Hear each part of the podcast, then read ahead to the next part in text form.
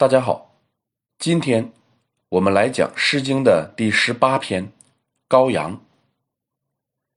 很多研究《诗经》的学者，无论是古代的还是现代的，似乎都离不开每次的范畴。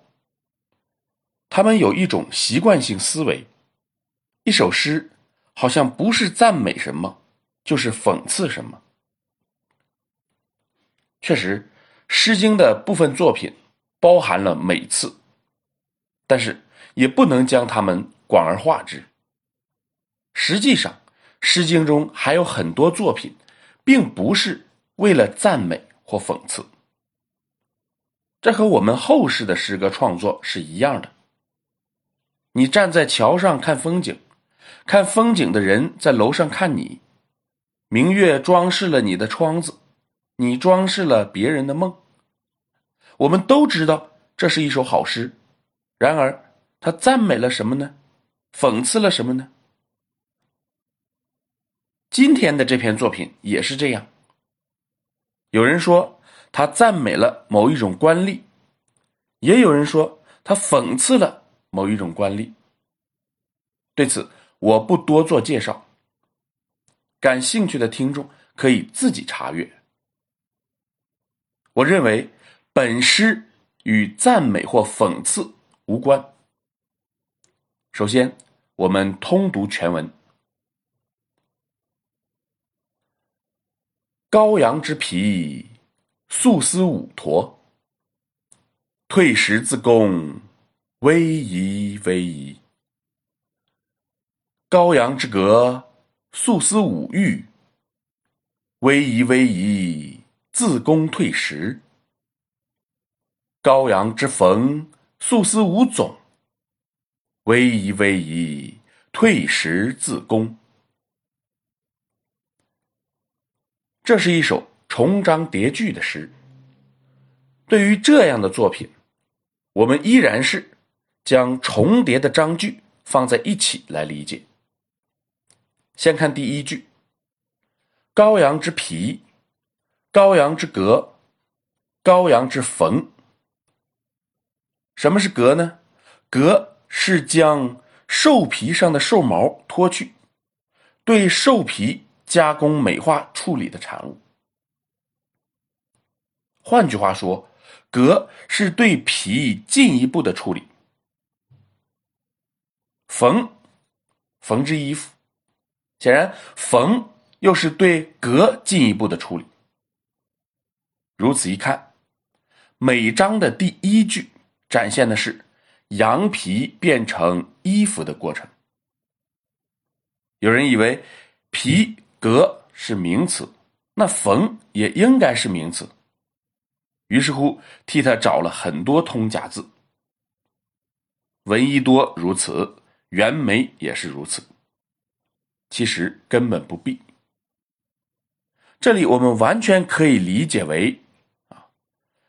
动词做名词用，也就是说，这里的“缝”，我们不必把它理解为动作，而是将其理解为一道工序。再看第二句：“素丝五驼，素丝五玉，素丝五种。”驼、玉、种都是古代的量词。古书上说：“五丝为陀，四陀为玉，四玉为总。”那一丝应该是什么呢？应该就是一束素丝。据西周忽鼎的铭文，我们了解到，当时有人用一匹马和一束丝交换了。五名奴仆，这个我们在中学历史课本里边就学到过。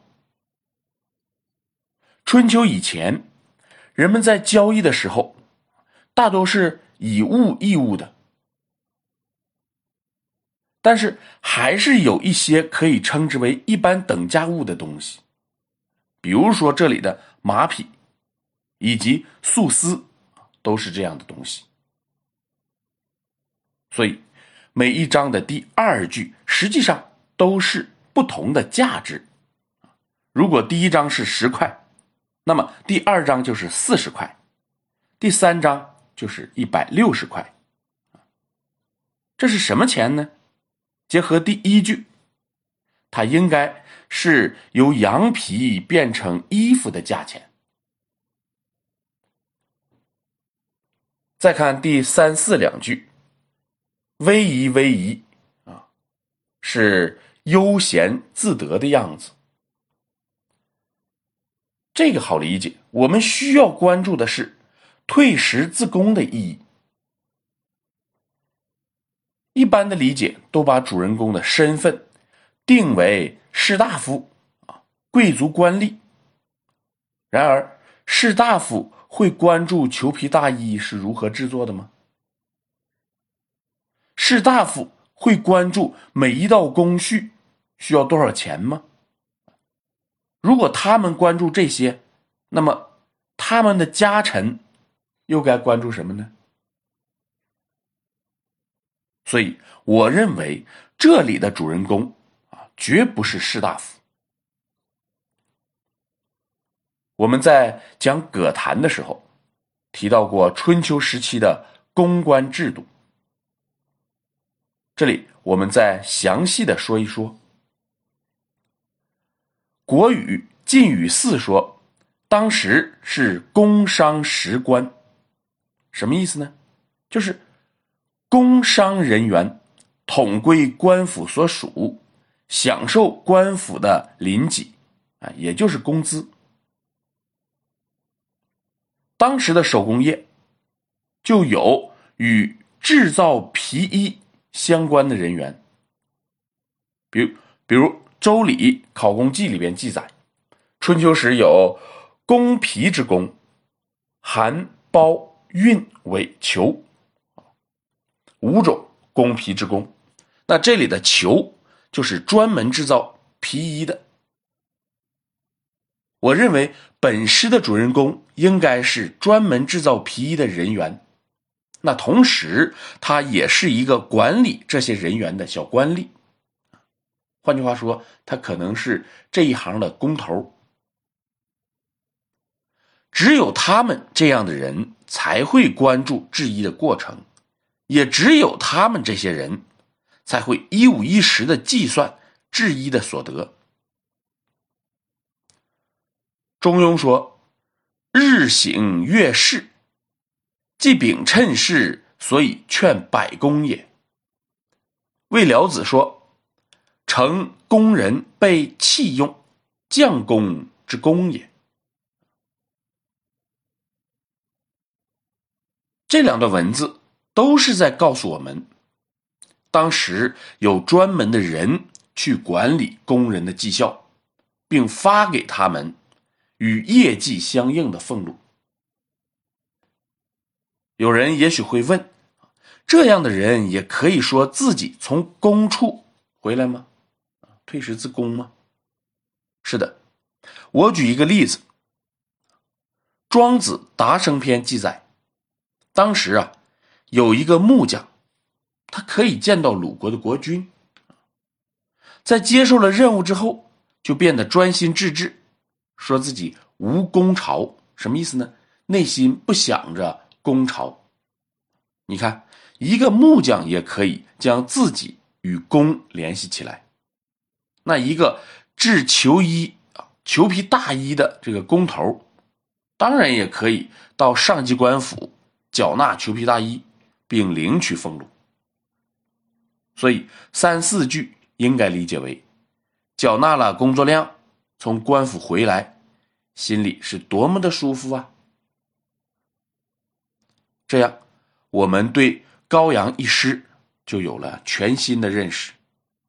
他的作者是一个管理制衣的小官吏，他将衣服缴纳到官府。并支领了俸禄，回到家中感到悠闲自得。每一章的头两句刻画的不是统治者穿的多么豪华，而是管理制衣的小官吏幸福的计算着自己的所得。你仔细去品味，似乎也能够感受到他嘴角上上扬的幸福。好，今天我们就讲到这里。